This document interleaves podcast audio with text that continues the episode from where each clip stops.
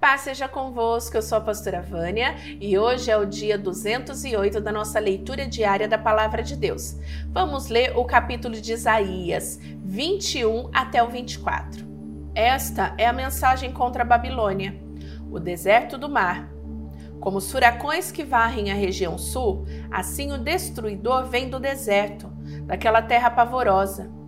A visão que Deus me mostrou foi terrível: traição e destruição por toda parte. Exército de Elão, ataque. Exército da Média, cerque as cidades. Deus vai acabar com os sofrimentos que a Babilônia causou. A visão me deixou desesperado. Estou sofrendo como uma mulher que está dando à luz.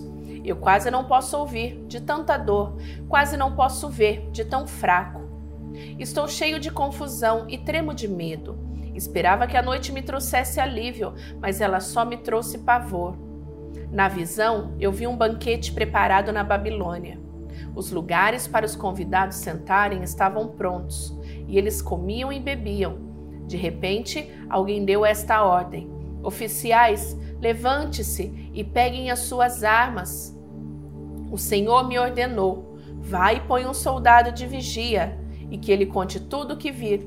Que o vigia preste muita atenção se enxergar um grupo de cavaleiros avançando em fila de dois e homens montados em jumentos e em cavalos. Então o vigia gritou: Ó oh Senhor, dia e noite tenho ficado no meu posto, estou sempre vigiando.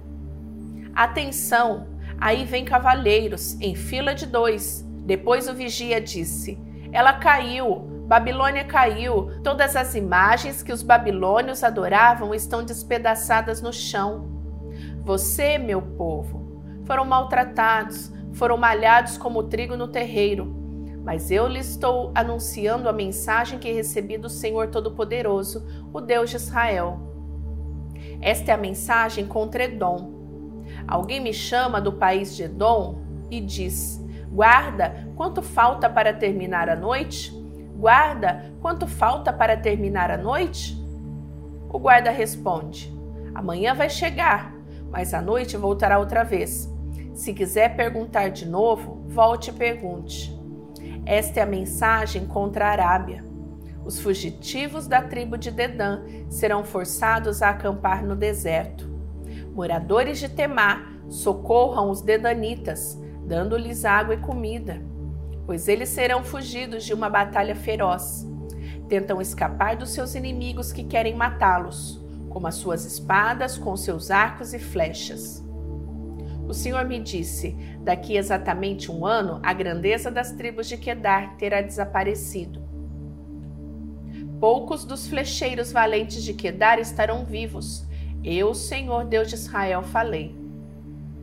Essa é a mensagem a respeito do Vale da Visão por que é que vocês estão nos terraços, gritando e festejando? Porque a cidade está toda alvoroçada e alegre?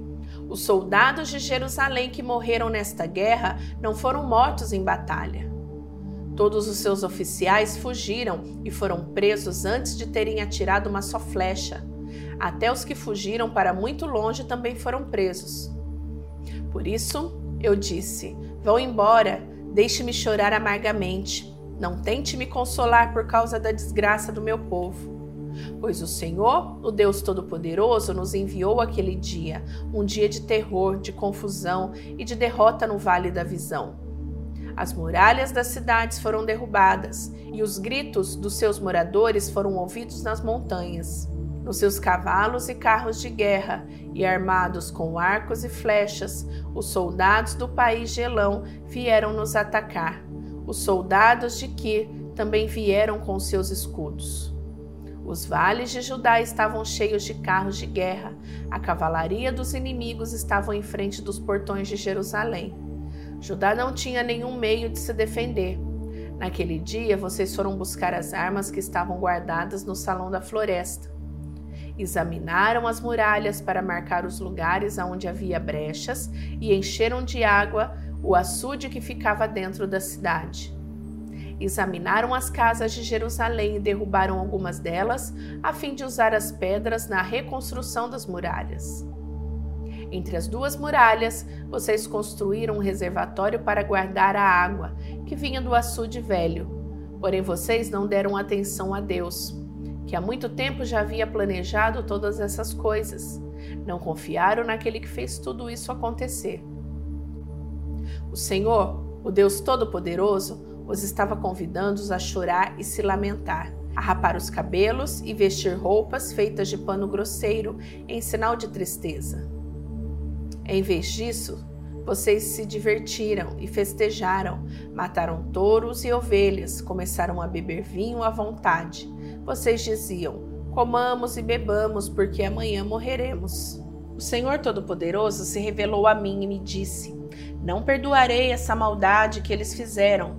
Todos morrerão sem serem perdoados. Eu, Senhor, o Deus Todo-Poderoso, falei. O Senhor, o Deus Todo-Poderoso, ordenou que eu fosse falar com Sebna, o administrador do palácio do rei, e lhe dissesse o seguinte: O que é que você está fazendo? Quem disse que você tinha o direito de cavar a sua sepultura na rocha ou no lugar mais alto do monte? Você é poderoso, mas o Senhor vai agarrá-lo e com toda a força vai jogá-lo longe. Ele vai pegá-lo como quem pega uma bola e vai jogá-lo longe, num país enorme, Ali você morrerá perto dos seus carros de guerra, que o enchiam de tanto orgulho, pois você é uma vergonha para o seu patrão, rei de Judá. O Senhor Deus disse a Sebna: Eu vou tirar você da sua alta posição e vou rebaixá-lo. Então chamarei o meu servo Eliaquim, filho de Euquias, e o vestirei com roupas de administrador, e lhes darei o cinto que você usava. Passarei para ele toda a autoridade que você tinha Eliaquim será como um pai para os moradores de Jerusalém e para o povo de Judá. Darei a eles as chaves do cargo, que ele ocupará como o homem mais poderoso do país, logo abaixo do rei. O que ele abrir, ninguém fechará, e o que ele fechar, ninguém abrirá. Eu firmei no seu lugar, como uma estaca que foi fincada firmemente no chão, e toda a sua família se sentirá honrada por causa dele. Mas os seus parentes desde os mais importantes até os mais humildes, vão se tornar uma carga pesada para ele, pois viverão às suas custas. Eles serão como canecas, vasos e jarras pendurados numa estaca. E assim como a estaca quebra com todo esse peso, assim Eliakim perderá sua posição, e todos os seus parentes ficarão sem recursos. Eu, Senhor Todo-Poderoso, falei. Esta é a mensagem contra Tiro, Chorem, marinheiros que estão no alto mar, pois a cidade de Tiro está arrasada, não há nenhuma casa de pé, e o porto foi destruído. Vocês receberam esta notícia na ilha de Chipre.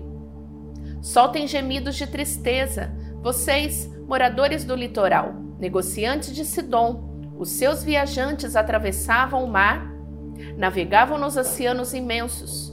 Do rio Nilo, no Egito, vinham os cereais que vocês vendiam a todas as nações, tirando disso grandes lucros. Fique envergonhada, cidade de Sidom, e você também, Tiro, fortaleza da beira do mar, pois o mar disse: Nunca tive dores de parto, nem dei à luz, nunca criei filhos ou filhas. E o povo do Egito ficará aflito quando souber o que aconteceu com Tiro Moradores da Fenícia, chorem de dor, fujam para a Espanha. Será esta alegre cidade de Tiro, que foi fundada há séculos? Será esta a cidade que enviou seus filhos para fundarem colônias em regiões distantes? Tiro era uma cidade importante. Os seus negociantes eram como príncipes. Os seus comerciantes eram respeitados no mundo inteiro. Quem foi que planejou tudo isso contra Tiro? Foi o Senhor Todo-Poderoso que fez esses planos a fim de humilhar os poderosos e rebaixar os mais poderosos do mundo. Moradores das colônias que ficam na Espanha, cultivem as suas terras como se faz nas margens do rio Nilo, pois o porto de vocês já não existe mais. O Senhor levantou a mão para castigar o mar. Ele derrubou reinos e deu ordem para que as fortalezas da Fenícia fossem destruídas. Ele disse a Sidom: Pobre cidade, tão perseguida, pare de se divertir. Mesmo que os seus moradores fujam para Chipre, não ficarão seguros. Vejam esta cidade, que agora está arrasada. Foram os babilônios e não os assírios que construíram rampas de ataque em volta dela, destruíram as suas fortalezas e deixaram tudo em ruínas. Chorem, marinheiros que estão em alto mar. A cidade de Tiro foi destruída e agora vocês não têm um porto seguro. Está chegando o tempo em que Tiro ficará esquecida por 70 anos, que é o tempo de vida de um rei. Mas depois desses 70 anos, Tiro será como a prostituta daquela canção que diz assim: Ó oh, prostituta, esquecida por todos, pegue a harpa e dê voltas pela cidade. Toque música bonita e cante as suas canções, para que todos lembrem de novo de você. Depois desses setenta anos, o Senhor lembrará outra vez da cidade de Tiro, e ela voltará a ser prostituta, vendendo-se a todas as nações do mundo.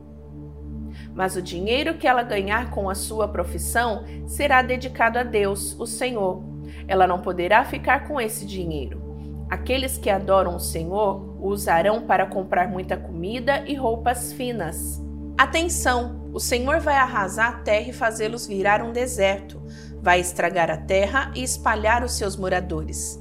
A mesma coisa acontecerá com todos: o povo comum e os sacerdotes, os empregados e os seus patrões, as empregadas e as suas patroas, os que compram e os que vendem, os que emprestam e os que tomam emprestado.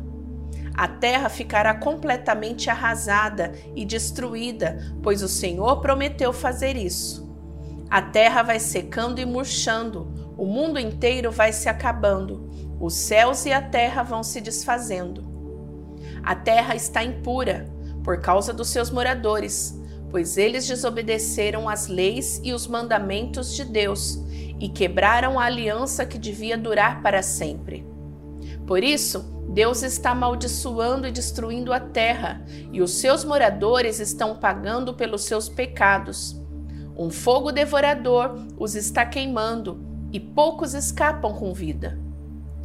As parreiras estão murchando, e a falta de vinho, e todos os que estavam alegres gemem de tristeza. Não se ouve mais o barulho dos pandeiros, nem a música alegre das liras. Os que faziam festas e cantavam estão calados. Já não se bebe vinho nas festas, as bebidas têm um gosto amargo. A cidade vazia está em ruínas, os moradores trancam as portas das suas casas e não deixam ninguém entrar. Por causa da falta de vinho, o povo grita nas ruas. Toda alegria desapareceu. Ela foi expulsa da terra. A cidade está em ruínas, os portões estão em pedaços. Assim como poucas azeitonas ficam nas oliveiras e poucas uvas ficam nas parreiras depois de terminada a colheita, assim também, em todos os países do mundo, poucas pessoas ficarão com vida. Os que ficarem com vida cantarão de alegria, os que moram no oeste proclamarão a grandeza do Senhor. Os que moram no leste o louvarão. Os que moram no litoral louvarão o nome do Senhor, o Deus de Israel.